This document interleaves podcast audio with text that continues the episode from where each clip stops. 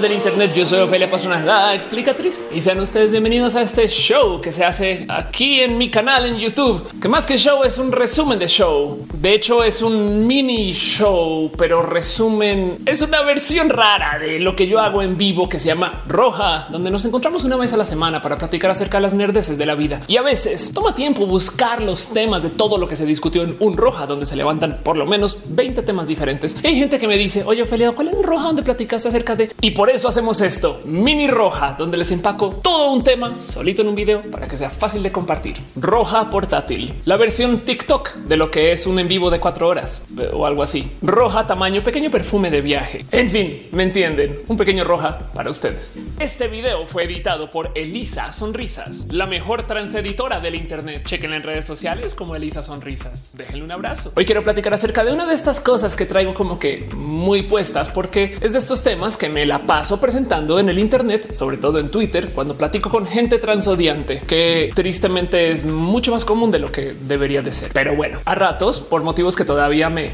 eluden, de repente llegan personas vía Twitter a preguntarme acerca de él por qué yo sé que soy mujer. O a veces me preguntan el cómo sabes que eres trans, que no les voy a mentir. Parece un poquito como cuando los niños nerd se enteran que tú juegas videojuegos y que eres mujer y que automáticamente te quieren preguntar así a ver y cuántos videojuegos conoces. Solamente que en este caso es como una versión tipo así ah, eres mujer. Mm, cuántos géneros conoces o, algo así. No entiendo. El punto es que todo el día estoy como justificando mi existencia contra gente que genuinamente no sé si quiere que yo le justifique mi existencia y me hacen preguntas raras. Una de esas que he recibido bastante es esta como acusación de que yo al ser una mujer trans quiero por motivos raros impulsar como la agenda de los estereotipos de género, que al parecer las mujeres trans somos culpables de que en el mundo las mujeres quieran usar maquillaje, ponerse tacones, vestirse de modos que sean conducentes a un rol de la mujer. No más por dejarlo en claro, estoy ok con la existencia de los roles de género, más que no estoy a gusto con que sean obligatorios. Entiéndase, no tengo ningún problema con que existan los tacones, pero también yo creo que el mundo sería un mejor lugar si se permitiera que cualquier persona pudiera usar tacones sin que automáticamente comunique absolutamente nada. Creo que eliminar modos de expresión o cultura le haría mucho daño a, no sé, un buen de situaciones y personas y momentos y lugares, pero eliminar la obligación a que tú te tengas que comportar de ciertos modos solamente porque tienes algo en tu cuerpo que se te entregó al nacer y que no es tu culpa, creo que eso es injusto. Pero como sea, en una de estas múltiples discusiones en el Internet con gente transodiante, en algún momento me acusaron de querer tomar hormonas para pensar como mujeres, cosa que entonces me despertó mi cerebrito a andar como pues dándole vueltitas al ratón pensando en qué quiere decir que alguien piense como mujer. A veces me pregunto si la gente piensa que yo al ser una mujer transgénero, pues clasifico para como raras situaciones que no le tocan a nadie más. Cuando me vienen a entrevistar, existe esta como obsesión por quererme grabar en el baño, que es raro. Se los juro que a veces me dan ganas como decirles sí, pues este es mi baño trans y este es mi cepillo de diente trans. Yo uso crema dental trans para lavarme los dientes trans, que son diferentes. Cuando estamos aquí en el baño, ah, miren, esa es mi regadera trans. ¿eh?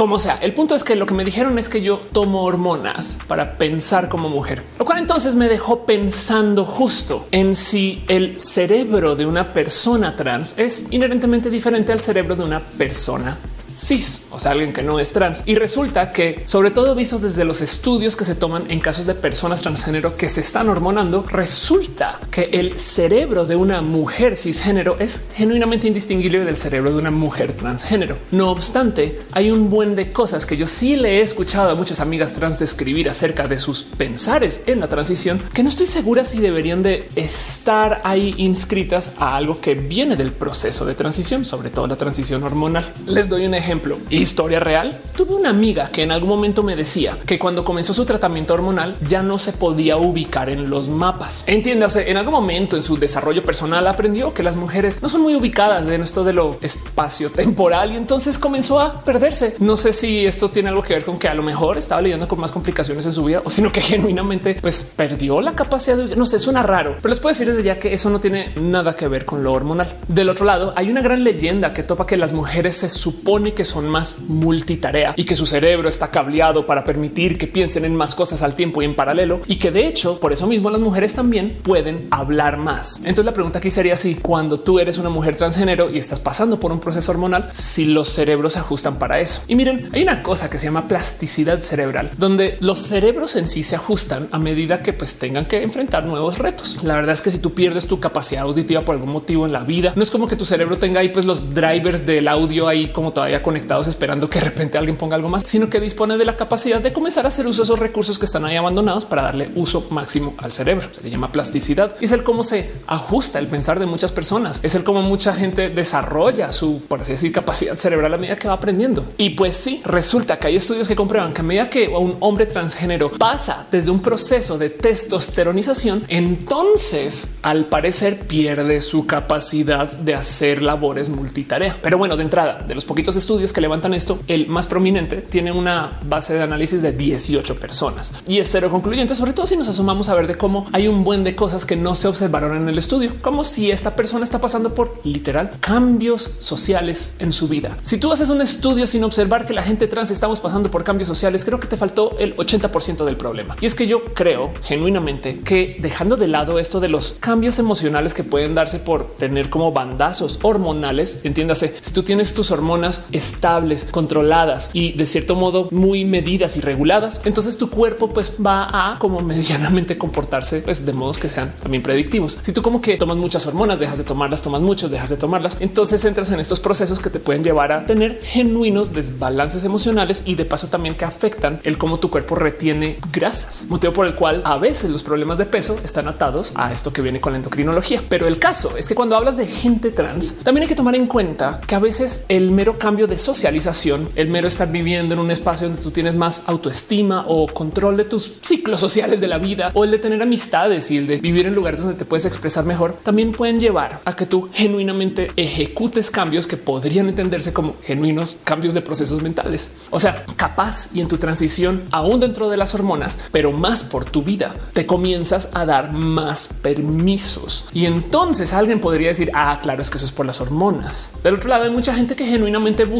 el entrar dentro de algún rol porque eso de cierto modo le reafirma su género. Y entonces ahora que ya comenzó la transición y ya la está viviendo, pues lo internaliza y lo naturaliza. Así que deja muchas preguntas el que si una persona que comenzó una transición que quiere entrar a un rol, pues capaz y le reporta a su investigador que ahora que ya es hombre, entonces solamente se puede enfocar en una cosa, lo veo sucediendo. Me explico. Porque miren, es que quiera deshacer el proceso hormonal de la gente trans. De hecho, hay muchas cosas que se sabe pasan por las hormonas. Es más, vale la pena aclarar que cuando los hombres están calientes o se sienten agresivos, también están siendo hormonales. Solamente que dentro de la misoginia asociada con los procesos hormonales, se dice que solo las mujeres se pueden poner hormonales, que es falso. Hay mucho que podría ser atado al comportamiento que viene desde las testosteronas y cómo tu cuerpo las consume y las procesa o cómo las recibes. Hay mucho que viene de lo estrogénico y cómo tu cuerpo lo procesa. Una de las cosas, por ejemplo, es que los estrógenos cambian tus procesos de circulación, motivo por el cual a muchas mujeres estrogenizadas pues, suele darnos más frío porque tenemos circulación diferente, mientras que muchos hombres trans, por ejemplo, hablan acerca del genuinamente sentir menos frío porque su cuerpo pues, nada maneja la sangre de modos diferentes. En fin, pero yo quiero hablar acerca justo de este como rol de la mujer, donde se supone que las mujeres técnicamente son personas que piensan en modos multitarea y los hombres piensan en una cosa y solo una cosa y están súper hiper enfocados. Qué raro de considerar, porque también, por ejemplo, eso de que se dice que las mujeres hablan más, vas y mira las estadísticas y es falso. Resulta que en los espacios donde se mide el habla pública, foros públicos, lugares de debate o lugares donde simplemente se puede medir cuántas interacciones hacen los hombres y las mujeres, siempre se encuentra que las mujeres hablan menos que los hombres y de paso no solo hablan menos, sino que las interrumpen más, lo cual quiere decir que la leyenda de que las mujeres hablan más viene de que muchos hombres dicen que las mujeres hablan más, porque a lo mejor de modos muy misóginos les molesta que las mujeres hablan. Entonces lo único que recuerdan es ay, como esa mujer que habló todo el día, pero así cuentas cuántas veces habló, habló muy poquito. Solamente que esas dos veces que se puso a hablar a ti te molestó. Bueno, al hombre le molestó y entonces ahora las mujeres son todas charlatanas, pero no. Y del otro lado, créanlo o no, resulta que las mujeres tampoco son buenas para llevar procesos multitarea, medido por la cantidad de tareas que pueden ejecutar y por el cómo llevan su vida. Más bien lo que sucede es que las vidas de las mujeres les piden ser personas multitarea entre que cuidan los niños o se encargan de muchos grupos de trabajo o que simplemente manejan procesos diferentes que no están atados a la hegemonía o al patriarcado o al querer simplemente dictaminar cómo van a hacer las cosas, sino colaborar con equipos. Entonces, por supuesto que tienen que estar más al tanto desde esta cultura de cómo se supone que es la mujer, de más gente, de más grupos, de más cosas. Y este tema de cómo las mujeres serían presidentas diferentes que los hombres, pues hasta se ve un poquito en cómo muchos países que tienen mujeres presidentas, de hecho, les fue mejor con el COVID que un buen de otros países que tienen hombres presidentes. Pero esto también responde a cómo dentro de la cultura patriarcal la mujer es quien se encarga del cuidado. Qué raro si lo piensan, porque en últimas, mientras más personas podamos vivir dentro de los procesos de cuidado, más nos cuidamos. Y entonces vas y miras en los estudios y te das cuenta que no, justo no. Las mujeres no son mejores para llevar procesos multitarea. No les miento, tengo una amiga trans que un día me dijo, yo sé que las hormonas están funcionando porque ahora cuando uso Chrome tengo por lo menos 10 tabs abiertas. no me quiero burlar, solamente quiero dejar ahí en claro que hay mucha gente que jura que ser mujer es fijarse en más cosas, que es raro, pero así es la socialización binaria dentro de los roles del género. Ahora, tampoco es que les quiera decir que los hombres son mejores para hacer multitarea que las mujeres, simplemente que nadie es bueno o buena para hacer cosas multitarea. Justo quiero levantar el tema de lo que es el tener pensamiento multitarea, porque me apasiona mucho el cómo nuestra vida ha ido cambiando lentamente gracias a que tenemos dispositivos que nos invitan a considerar el uso de nuestro tiempo de modo muy diferente de cómo le tocó a nuestros abuelos. Resulta que gracias a nuestra tecnología estamos cambiando el cómo nos enfocamos en nuestras tareas. No quiero hacer un juicio moralino y decir que vivimos una era peor que lo que tenían nuestros abuelos o bisabuelos. Solamente quiero dejarles un poquito de información para que observemos cómo la gente de hoy en día genuinamente piensa diferente que a la gente de antes. Digo, en mil motivos, pero en este caso en particular es cómo su cerebro se está estructurando de modos diferentes. Ya les cuento. Comencemos justo con el proceso del ser personas multitarea. Porque primero que todo, déjenme decirles que genuinamente sí hay gente que es multitarea. Hay gente que tiene esa capacidad de observar mil cosas sucediendo al tiempo, quizás no mil, pero bueno, varias. Y sobre eso hacer juicios que les dejen tomar decisiones en paralelo. Digo, son tres o cuatro cosas que pueden observar a la vez y aún así se les llaman supertaskers. Y de hecho hay una prueba en supertasker.org donde ustedes pueden como entrar y tratar de hacer una como multiadministración de lo que podría ser manejar unas puertas en un bar. Es un juego que déjenme decirles desde ya es muy frustrante que nos pone a prueba acerca de cuántas cosas podemos mantener en mente al tiempo observándolas. Porque una cosa es saber que esto pasó, enfocarnos en la situación B y luego volver a la situación A y de cierto modo considerar eso como observado. Cuando digo que alguien es multitarea implica que les está observando al tiempo. Entonces, si algo cambia acá o algo cambia acá, sigue en paralelo trabajando su observación. Y entonces, gracias a estudios como el de supertasker.org, tenemos cifras de que la gente que tiene la capacidad de ser supertasker es como el 2% de la población. Quiere decir que entre el 97 y el 98% de la gente en general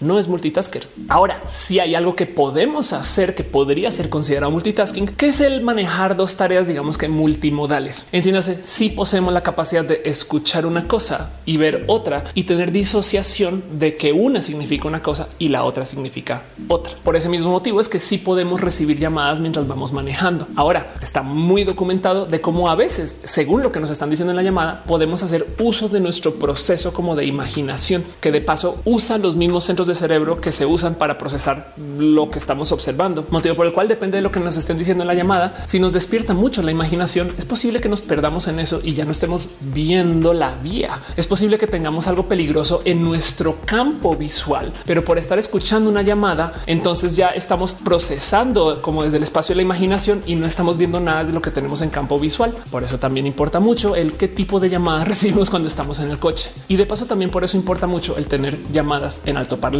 porque nos ayuda a tener de cierto modo la realidad también mezclada con la llamada en sí y no meternos a la llamada de lleno. O del otro lado, nunca les ha pasado que cuando están llegando a algún lugar se dan cuenta que pues no se pueden enfocar bien en los números, entonces tienen que bajarle a la radio. Responde un poquito a eso. De cierto modo, ahí mismo estamos confesando que no somos personas tan multitarea, porque necesitamos como que reducir la cantidad de información que está recibiendo nuestro cerebro para poder ejecutar una tarea en específico, buscar el número de a dónde vamos o algo así. desde el punto de vista de la psicología que hoy en día más se acepta, más bien lo que hace nuestro cerebro es que busca enfocarse en ítems en particular. Entiéndase de toda la información a la cual estamos expuestos o expuestas. Definitivamente sí podemos vía cerebral enfocarnos en una cosa en particular y como que medio ignorar las cosas que nos rodean. Y entonces lo que hacemos justo cada vez que pensamos que estamos siendo personas multitarea es nos enfocamos en punto A, luego nos enfocamos en punto B, luego volvemos al punto A. Pero es como una linterna que de cierto modo ilumina varias cosas y cada vez que las ilumina capaz y las cambia o por lo menos se observa el cómo van cambiando las cosas, pero es una lámpara prendida a la vez, no dos. Y no más porque yo sé que muchos de ustedes se sienten personas que son genuinamente multitaskers y yo sé que nosotros y nosotras pensamos muy bien de nuestra capacidad cerebral y eso está bien. Hagamos el ejercicio de observar en este video cuántas veces entra una bola a rebotar en el círculo que está aquí demarcado en la imagen. No pausen, no le den rewind. ¿Cuántas contaron? ¿Seis? ¿Cinco? Siete. Si dieron con el número correcto de bolas que entraron a la zona de rebote. Ahora les hago esta pregunta. ¿Se dieron cuenta del dinosaurio? ¿Se percataron que la zona de rebote cambió de forma? O la otra es, ¿vieron que una bola tenía una sonrisa? Si vieron alguna de estas cosas, chido. Pero si no vieron nada, es lo más normal. Este experimento es requete famoso. Y en su versión más conocida hay un video donde una serie de personas están pasando una bola de básquet y al final te preguntan que cuántas veces se hizo ese intercambio, pero luego te dicen, ah, y no se dieron cuenta que pasó un gorila por el fondo y que unas personas en una escalera y no sé qué, mil cosas que suceden que no ves porque tienes toda tu atención en un objeto de todo el video, pero así somos. Entonces, si no disponemos de la capacidad de ser personas multitarea, porque existe la leyenda de que hay que ser una persona capaz de hacer muchas cosas al tiempo y tenemos que además tener esta hipercapacidad y que si eres una mujer te toca ser multitarea. ¿De dónde nace todo esto? Bueno, créanlo o no, también existe una cosa que se llama el movimiento monotarea de gente que insiste que lo mejor que podemos hacer para nuestro desarrollo personal y el cómo llevamos tareas a cabo y el cómo nos organizamos para hacer cosas es pensar en solamente una tarea a la vez y ejecutarlas de modo secuencial. Y el problema de hablar de este tema en particular es que mucha gente que genuinamente trae este pensar de cómo las cosas antes eran mucho más simples porque podías hacer pocas cosas pero ejecutarlas bien y como hoy en día la vida es mucho más compleja. Y miren, no quiero juzgar a nadie y no quiero hacer a nadie sentir mal con comentarios tipo hoy en día nadie lee, porque yo soy del fiel creer que leemos mucho, solamente que definitivamente cambió el cómo leemos y sobre todo el cómo estructuramos las lecturas que llevamos a cabo. Porque, por ejemplo, claro que leemos menos libros, pero si nos tomamos el tiempo de hacer uso de alguna herramienta para no más medir el cuánto tiempo estamos en redes sociales y multiplicamos eso por la cantidad promedio de lectura que hace cada persona en redes sociales, el número promedio que se topa de cuánto estamos leyendo en Twitter y en Facebook y hasta aquí en los comentarios en cualquier otro espacio donde estemos justo ejecutando el proceso de la lectura es que estamos dando con unos más o menos 100 a 200 libros leídos al año en tweets o en posts en Facebook. Estamos leyendo un chingo, solamente que no estamos leyendo libros. Cambiamos de leer formato largo a leer formato corto. Y para muchas personas esto es el fin del conocer o el problema de las nuevas generaciones. Y como ya vendía, no nos podemos ni siquiera sentar a gozarnos un buen libro. Pero yo creo que más bien esto es la realidad de cómo vivimos y no hay por qué castigar a la gente por vivir como vivimos. Y más bien dejo esto en la mesa, que sería bonito observar el cómo la gente pues genuinamente está cambiando sus patrones de comportamiento. Eso no necesariamente es una cosa mala. Pero pues sí, en el movimiento de la monotarea, por ejemplo, hay un producto como el monophone, que es una cobertura de plástico para el celular que obliga a que cuando tú uses ciertas aplicaciones, entonces puedas hacer solamente uso de esa aplicación y de un modo. Digo, es más en burla o más en comentario social que en realidad no es un producto exitoso. Y de hecho la propuesta es como el 2012, 2013, pero está ahí para decirnos es que si usáramos el teléfono para solamente una cosa, tendríamos uso diferente de nuestros tiempos, porque entonces no estaríamos pensando en 10 mil cosas a la vez. Estaríamos tratando de no más ejecutar lo que estamos haciendo y nos vamos a lo próximo. Y es que el tema es que no solo los sino las aplicaciones y el software en particular sí están cambiando el cómo pensamos. Según su diseño y según el cómo se nos presenta la información, nuestro cerebro está optimizado para buscar patrones y de hecho está también creado de tal modo o diseñado o no sé, por motivos evolutivos llegamos acá, pero está hecho para que cuando encontremos esos patrones nos dé tantito de bien sentir, pequeños golpes de dopamina. Nos da un pequeño impulso el saber que le jugamos al como ajedrez o a la matemática de algo que estaba pasando y dijimos, uy, esto a lo mejor es porque que tal cosa puede estar sucediendo. Y si sí sucede, nos sentimos bien. En una época esto era nuestra ventaja evolutiva para no más adivinar que venía algún depredador o que estamos en una zona de peligro. Si tú vas caminando por la jungla y de repente te topas que uh, suenan las plantitas por acá y el viento y de repente ves que allá hay como un árbol como que tiene la ramita caída o oh, a lo mejor hay un animal peligroso por ahí. Son tres cosas que no deberían de tener ninguna relación, pero con conjunto, pues de repente te percatas que hay un animal peligroso en la zona y eso te salva. Entonces nuestro cerebro nos enseña a buscar patrones. Hoy en día un pequeño efecto secundario de tener este tipo de como programación cerebral es que a muchas personas les da genuino gozo adivinar el signo zodiacal de alguien y todo el día están como que jugando este juego de ah, yo creo que tú has de ser mm, Libra. Eres Libra y si la tiran, wow, no manches. Yo sabía, tú eres todo un Libra, por supuesto. Que de paso, si ustedes son personas así, me gustaría nomás dejar la pregunta de qué signo zodiacal creen que soy yo. Les leo en los comentarios. Pero como sea, justo nuestro cerebro está hecho para buscar patrones y el tema es que la gente que desarrolla aplicaciones o hardware lo sabe. Bien puede nuestra aplicación de correo decirnos llega un correo tranqui y no pasa nada. No ha llegado correo tranqui, no pasa nada. Pero aunque existen las notificaciones push, puede vibrar, puede hacer un pequeño ruidito y sonidito. También está el botón de checar. De hecho, a veces la acción de checar es muy cercano al equivalente de lo que sería bajar una palanca en un casino, porque como que simula un poco el a ver, tú dale al Twitter y a ver, yo te doy información nueva. Suena jocoso y divertido, pero el tema es que la recompensa intermitente nos dan ganas de buscar más. Si yo tengo una como caja de experimentos y adentro tengo algún animal que cuando le pica un botón, ese botón siempre le da comida al animal. Entonces él cuando tenga hambre va a ir y le va a picar y va a tener su comida y va a seguir. Si a veces cuando le pica no le da comida, pero pues digamos que es como por intervalos intermitentes, básicamente es al azar. A veces sí, a veces no le da comida. Lo que va a suceder es que por la mera incertidumbre, entonces este animal, llamémoslo un ratón, una paloma, le va a picar al botón varias veces, porque como que quiere como que medio adivinar cuándo sí, cuándo no. Cuando le da comida, entonces se siente bien, motivo por el cual entonces ya teniendo la comida es muy posible que le siga picando otra vez, porque luego no sabe cuándo le vuelve a dar comida. Es al azar y eso son los intervalos intermitentes que te pueden dar esta como satisfacción. Si tú ya como que dices, ah, a veces me da, a veces no, que es de paso también el camino a la ludopatía. Es el por qué los juegos tienen que tener recompensas intermitentes o el por qué Twitter siempre nos tiene que dar algo nuevo. Si las aplicaciones se quedaran tal cual donde las dejamos, entonces sabemos muy bien que cuando las vayamos a checar, pues ahí siguen. Si el mail nos notificara cuando hay cosas nuevas y ya no tendríamos que darle checar, pero tiene la utilidad ahí y entonces es parte del cómo se desarrollan las apps para que pues, de cierto modo nos hagamos medio adictos a ellos o a ellas. Alguna vez han cachado dándole scroll a una aplicación de red social sin saber por qué le están dando scroll, como que ya no saben exactamente qué buscan, pero pues como que ah, sí, sigo dándole scroll. es por eso. Y de nuevo, no quiero castigar a nadie por ser así. Es una realidad. El diseño de nuestras aplicaciones, el diseño de nuestros dispositivos le enseñó a nuestro cerebro a tener micro golpecitos de dopamina cada vez que le adivinamos indirectamente que algo nuevo va a aparecer. Ah, seguro ya me respondió tal persona. Si te respondió, ay, nos sentimos bien, pero son microdosis y justo eso es lo que buscamos a veces cuando usamos redes sociales. Capaz si en TikTok, por ejemplo, puede ser esto algo muy presente. Y de paso, si ustedes pasan por esto, hay mismo de lidiarlo. Hay gente que reorganiza las aplicaciones para que no sepa exactamente dónde están cuando las vaya a buscar. Entonces, como ahora tengo que pensar dónde fue que la puse, pues te da tiempo de sentar cabeza que no estás haciendo algo mero porque te lo enseñaste a hacer, sino porque de verdad quieres ir a la red social. O hay gente que de plano pone su teléfono entero en blanco y negro para ver si pues, se puede desconectar un poquito del uso de las redes sociales o del teléfono en sí. Pero el tema aquí a donde voy es si fuéramos personas con capacidad de pensar en sistemas multitarea, no tendríamos estos procesos de adicción porque podríamos dejar ahí de fondo la búsqueda de información nueva, la que tanto gozo nos da y seguir haciendo lo que estamos haciendo. Más bien tenemos que estar como que constantemente checando acá y luego acá y luego acá y luego acá todo como monotarea y a modos seriales. Y entonces nuestros cerebros de hoy están ya hoy en día acostumbrados a tener microdosis de consumo. Estamos muy dispuestos a leer 150 libros por año, siempre y cuando no los entreguen de tweet en tweet.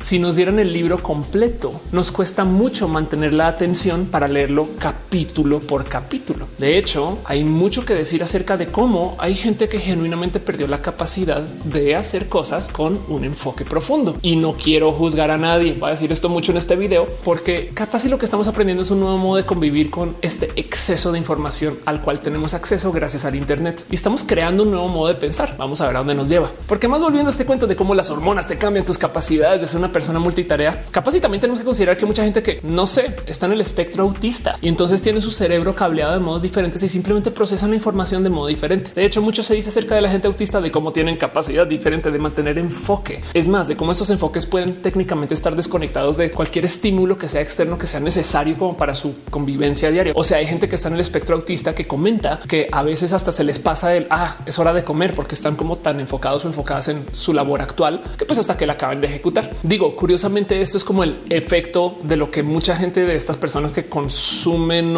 trópicos para estudiar, como por ejemplo esta gente que toma ritalina para estudiar, busca fomentar desde el cómo quieren organizar su química cerebral. Pero es otro tema. Más bien quiero hablar un poquito de la gente neurodivergente, porque entonces si se supone que el ser mujer es el pensar de estos modos, ¿qué pasa con la gente neurodivergente? porque técnicamente ya están pensando con súper enfoque. En fin, es tan raro pensar que las mujeres son mujeres porque tienen capacidad de pensar de modos multitarea, porque además en esta desorganizada sopa de ideas también me queda la duda de dónde decides tú qué es una tarea. Un jugador de videojuegos profesional se le mide entre muchos modos en el cuántas acciones por minuto puede ejecutar. Ojo, eso no quiere decir que un jugador sea mejor jugador porque puede ejecutar una acción demasiadas veces. A veces esa acción básicamente es darle varias veces cambiar pantalla. Por ejemplo, si yo me siento en mi teclado y le doy copy, copy, copy tres veces y paste, paste, paste tres veces, pues ahí hice seis acciones, pero realmente fueron dos. Pero pues me explico como que estuve de cierto modo ejecutando esas acciones varias veces. no es necesariamente una medida de que eres buen o mal jugador o jugadora, porque puedes ejecutar muchas acciones por minuto, pero de todos modos es una medida más. Y en el caso de jugadores profesionales se habla del rango de 400 a 800 acciones por minuto, que de todos modos es un número alto de acciones que pueden suceder en un videojuego. Si una persona sí está haciendo 800 cosas por minuto, pues bien que podemos decir, wow, son 800 micro tareas. No tiene enfoque de nada porque está haciendo cosas tan chiquitas que está supervisando 800 cosas a la vez, pero también lleva un minuto entero jugando un videojuego. Entonces, ¿dónde decidimos cuál es la micro tarea y cuál es la macro tarea? Si una persona que juega a 400 acciones por minuto juega por seis horas seguidas, pues hizo una cosa y entonces está ejecutando muchas tareas siendo multitasker o está haciendo solamente una cosa siendo monotasker.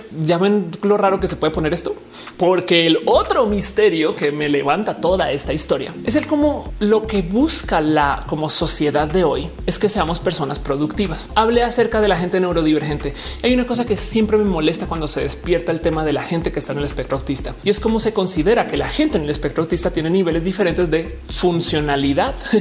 y entonces algunas personas que tienen alta funcionalidad pueden estar inscritos o inscritas en sociedad. Esta gente a veces se les suele llamar personas Asperger, pero el tema es que qué es una funcionalidad. Si tu cerebro funciona de modos diferentes y procesa cosas de modos diferentes, es como en cierto modo nos pusiéramos un procesador de 32 bits y uno de 64 bits al lado y nos hiciéramos la pregunta de cuál es más funcional. Pues depende del caso donde se aplique, use, cómo se piensa la información que se le entregue y tantas otras variables. Habrá algún caso donde es más interesante ver la información desde un procesador 32 bits, habrá otro donde es más interesante verles de 64 bits y no necesariamente uno tiene que reemplazar al otro. Son espacios divergentes. Más bien me despierta mucho interés todo este tema de cómo se supone que la gente tiene que ser más productiva. Pero entonces esto ya habla acerca de nuestro orden de vida actual en un sistema de vida capitalista donde tenemos que estar trabajando y pensando en nuestro trabajo, se nos pide que seamos personas productivas. La leyenda del pensamiento multitarea, multitasking, es que entonces vamos a poder hacer más cosas. De cierto modo, cuando nos dicen que somos personas multitarea, genuinamente lo que nos quieren decir es ser una persona más productiva, que tiene capacidad de hacer más cosas en el tiempo que se te da, pero no necesariamente viene del que estés pensando de modos multitarea, sino de cómo quien es más productivo es persona más chida.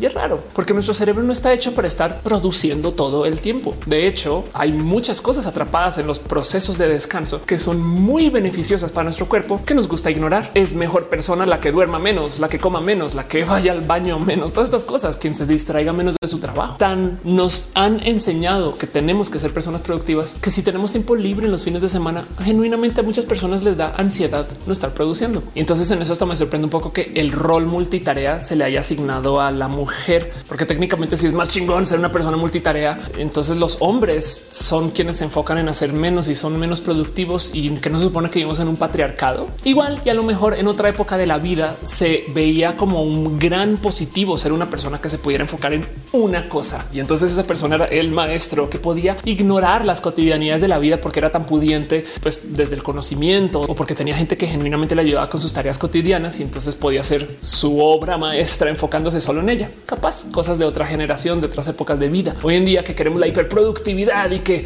queremos hacer más, capaz si el rol del hombre chingón es el hombre multitarea, pero es raro de todos modos. Pero como les digo, en mis discusiones con la gente transodiante, lo que me decían es que las mujeres eran quien tenían ese lugar. En fin, pero quiero observarlo y discutirlo, porque además hay otro tema ahí pendiente. El que la gente quiera ser hiperproductiva implica que nuestro cerebro también comienza a desarrollar procesos para, pues básicamente manejar toda esta información que estamos recibiendo. Justo ahorita nuestros cerebros actuales conectados al Internet están más acostumbrados a recibir microinformación, un chingo de ella, pero microinformación versus cerebros que recibían, no sé, obras enteras en una sola leída y estas cosas que hacían nuestros abuelos con más facilidad porque se podían genuinamente enfocar en eso. Pero si a la par nuestro cerebro también está investigando el qué patrones hay y cómo nos sentimos bien cuando damos con uno, entonces también nuestro cerebro está de cierto modo pues ya acostumbrado a recibir microgolpes de dopamina. Se los juro que he pensado que una podría tomar libros enteros y volver los hilos de Twitter y la gente los podría leer, pero solamente porque está acostumbrado, acostumbrado a tener paradas cada 280 caracteres.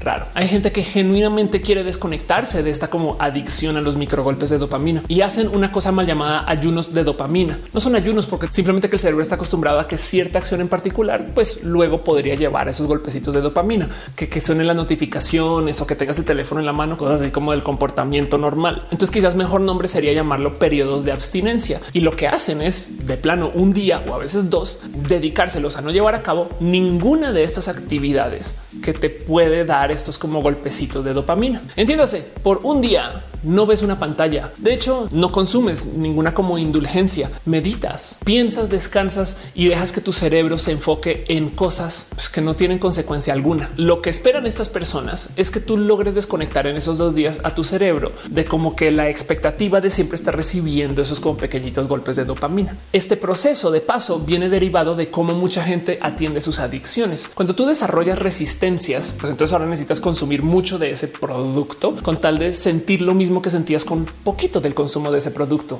en una época. Y entonces si tú te desconectas de este consumo habitual de lo que sea que te haga sentir bien por un día o dos o tres, pasas tu periodo de abstinencia, luego tu cerebro con muy poquito de ese producto se va a sentir muy gratificado. Lo mismo con las redes sociales. Si ya estás demasiado enredado en tener estos procesos como de golpecitos de alegría, dopamina por mero consumir muchos tweets o fotos en Instagram o videitos en TikTok, lo que hacen estas personas es tratar de pasar un día entero sin ver pantallas, quizás dos. Por experiencia propia les puedo decir, luego de un rato sí se va la ansiedad. Al comienzo es un poco complejo, pero entonces tu cerebro se logra desconectar. Y ahí entonces queda la duda de qué tan malo es tomarse un tiempo de descanso o de meditación si luego va a hacer que tú seas una persona pues que puede enfrentar las redes sociales con una mente que está menos conectada a los químicos que se generan por hacer uso de estas aplicaciones. Digo eso cuando se trata de aplicaciones de estas que tienen, por ejemplo, scroll infinito.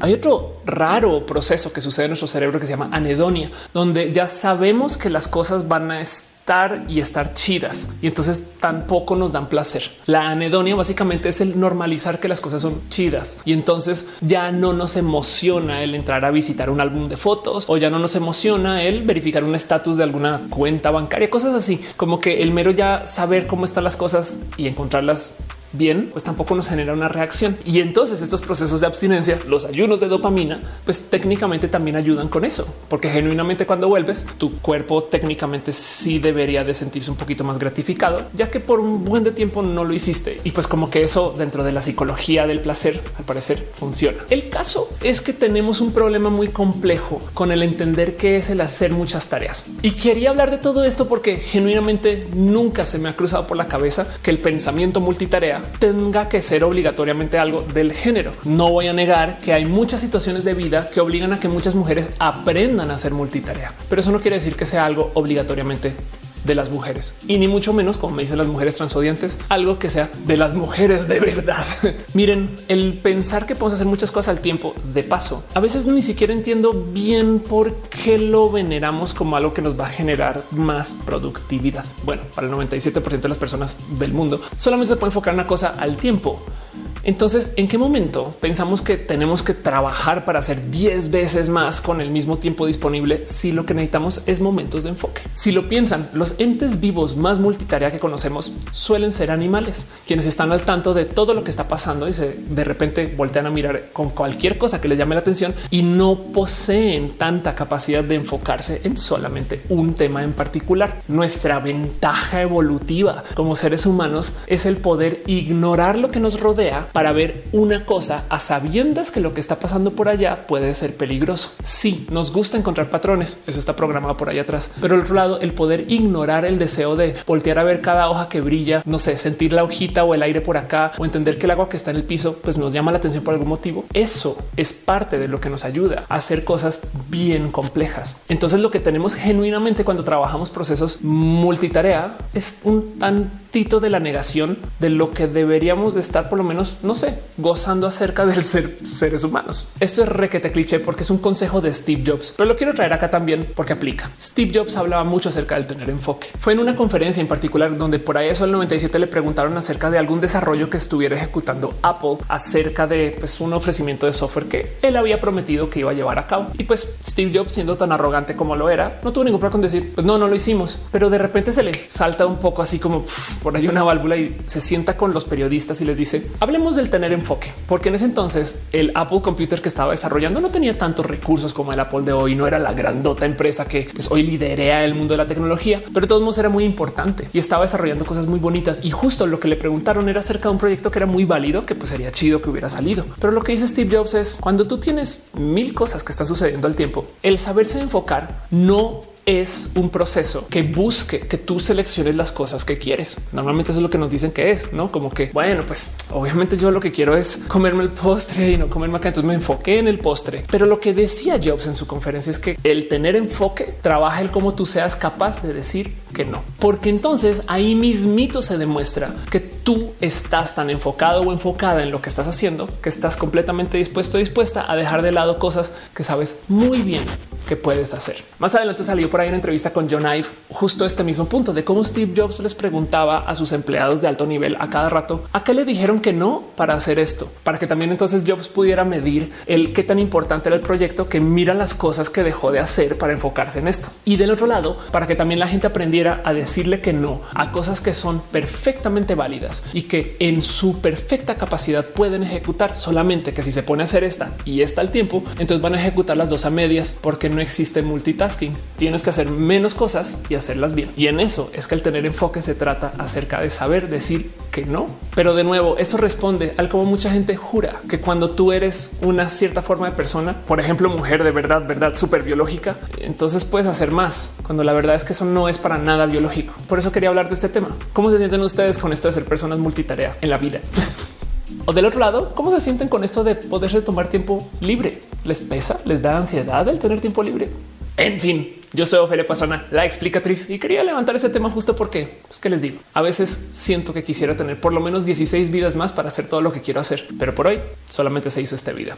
De resto, ya saben cómo es. Si ustedes conocen a alguien de la diversidad en su vida, si una vez le vieron caminar por ahí, si le tienen en WhatsApp o en Twitter y les escriben DMs de vez en cuando, no saben lo lejos que irían sus palabras si les escriben en este momento un eres una persona muy bonita. Ahora sí, de puro chance usted no se le ocurre absolutamente nadie de la diversidad a quien le puede escribir un mensaje así. Lo más probable es que usted sea esa persona espectacular. Solamente se lo va a decir. Hey, eres una persona bien cool, bien chida. Y el mundo es muchas veces mejor porque tú estás acá. Te quiero mucho. Yo soy Ophelia Pastrana, la explicatriz y nos vemos en el próximo video.